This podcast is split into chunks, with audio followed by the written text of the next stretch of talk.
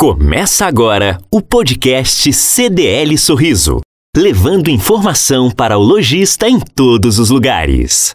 Mesmo após a Assembleia Legislativa proibir a cobrança de energia solar até 2027, aqui no Mato Grosso, a energia solar ainda é taxada. Por que isso acontece e outros aspectos nós vamos conversar com o advogado Jaderson Rossetti, que é consultor jurídico da CDL Sorriso. Doutor Jader, boa tarde, seja bem-vindo. Uma boa tarde a todo mundo que está nos ouvindo. É um prazer novamente estar aqui. Por que, que isso ainda acontece aqui no Mato Grosso, esse impasse que ninguém se entende com relação à cobrança ou não do ICMS? Na verdade, essa cobrança do ICMS sobre a energia solar é uma velha queda de braço entre o Estado e as concessionárias de energia que não abre mão dos, dos lucros exorbitantes que vem oferindo ano após ano. A, a energia solar ela surgiu com o propósito de uma energia limpa, uma energia renovável, que buscou é, incentivar a implantação de mini e micro usinas geradoras de energia nas residências dos consumidores, com a vantagem de que é, o, os custos da instalação iriam se compensar ao longo do ano com o abatimento das faturas, a queda nas faturas de energia é, elétrica consumida.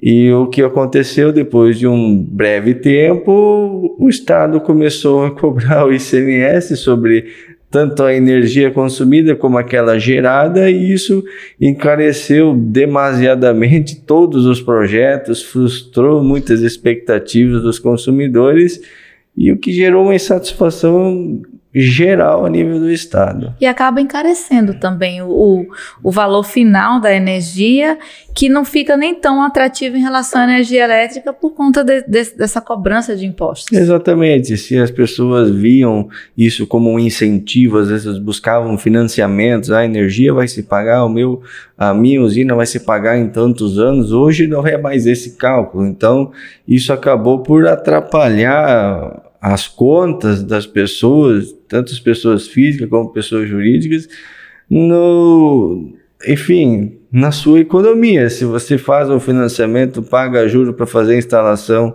com o objetivo de que ela venha se pagar em tanto tempo, agora com essa rasteira do governo, praticamente o período em que ela vai se pagar vai ser muito maior. Constitucionalmente falando, é legal taxar a energia solar? Constitucionalmente falando, não é legal. Na verdade, isso é uma queda de braço que também ocorreu é, com a Assembleia Legislativa aqui do Estado do Mato Grosso. Eles aprovaram uma lei complementar, 696-2021, que buscou isentar a, a, a, cobrança do ICMS até 2027 de todo mundo que possui energia solar.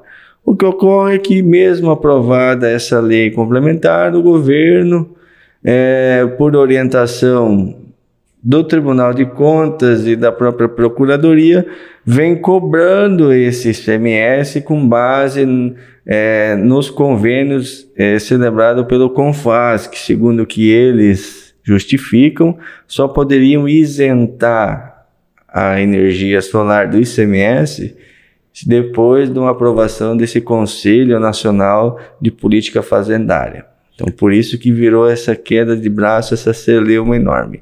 E constitucionalmente falando, e legalmente falando, a energia solar nem deveria ser isenta. Ela, ela é uma, uma questão tributária que nem merece ser reconhecido como um fato gerador do lançamento do ICMS. Porque para você ter isenção, você precisa ter uma lei que atribui determinado fato à cobrança do tributo e posteriormente que nessa hipótese não vai haver a cobrança em razão da isenção.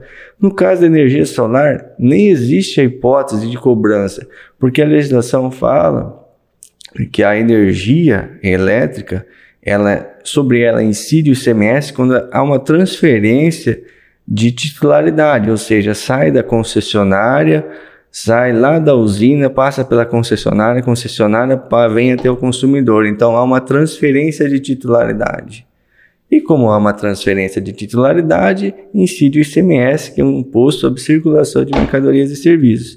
Já a energia solar, ela é produzida e consumida pela própria pessoa. O titular é Deus. O titular é ela mesma. Então não tem por que ela pagar um imposto sobre um serviço que ela está gerando e ela mesma está consumindo. Diferentemente se ela estivesse vendendo para o seu vizinho, vendendo para um terceiro. Aí sim caracterizaria uma circulação, um caráter mercantil da energia solar. E a gente tem nos outros países da Europa, que são países que têm até bem menos incidência de sol do que nós aqui no Brasil, e especialmente em Mato Grosso, que nós temos cerca de 13 horas por dia de sol aqui no Mato Grosso.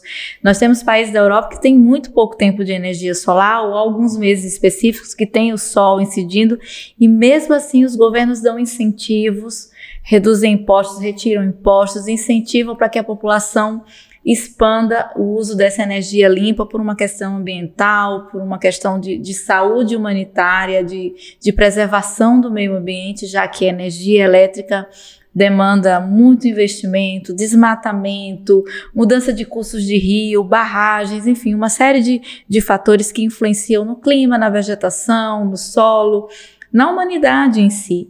E por que aqui no Brasil a gente tem o caráter mercantil como primordial, como fator gerador da cobrança dos impostos. Exatamente isso que você pontuou. Na verdade, é uma herança da legislação, é uma legislação que ela é antiga e que ela não previa eh, determinadas situações da própria pessoa produzir a sua energia. Vale lembrar aqui que o Brasil é signatário do Protocolo de Quioto, que é um protocolo internacional assinado com o compromisso de, de cada vez mais os governos, o governo federal incentivar a produção de energia sustentável, sem agredir o meio ambiente, sem depender das termoelétricas. Então, a cobrança do ICMS pelo nosso governo estadual vai na contramão da política adotada pelo governo federal, desse compromisso assumido com o mundo. E nós vivemos uma crise energética que já dura já quase uma década, até mais, acredito que sim, que a gente teve o risco do apagão em governos passados.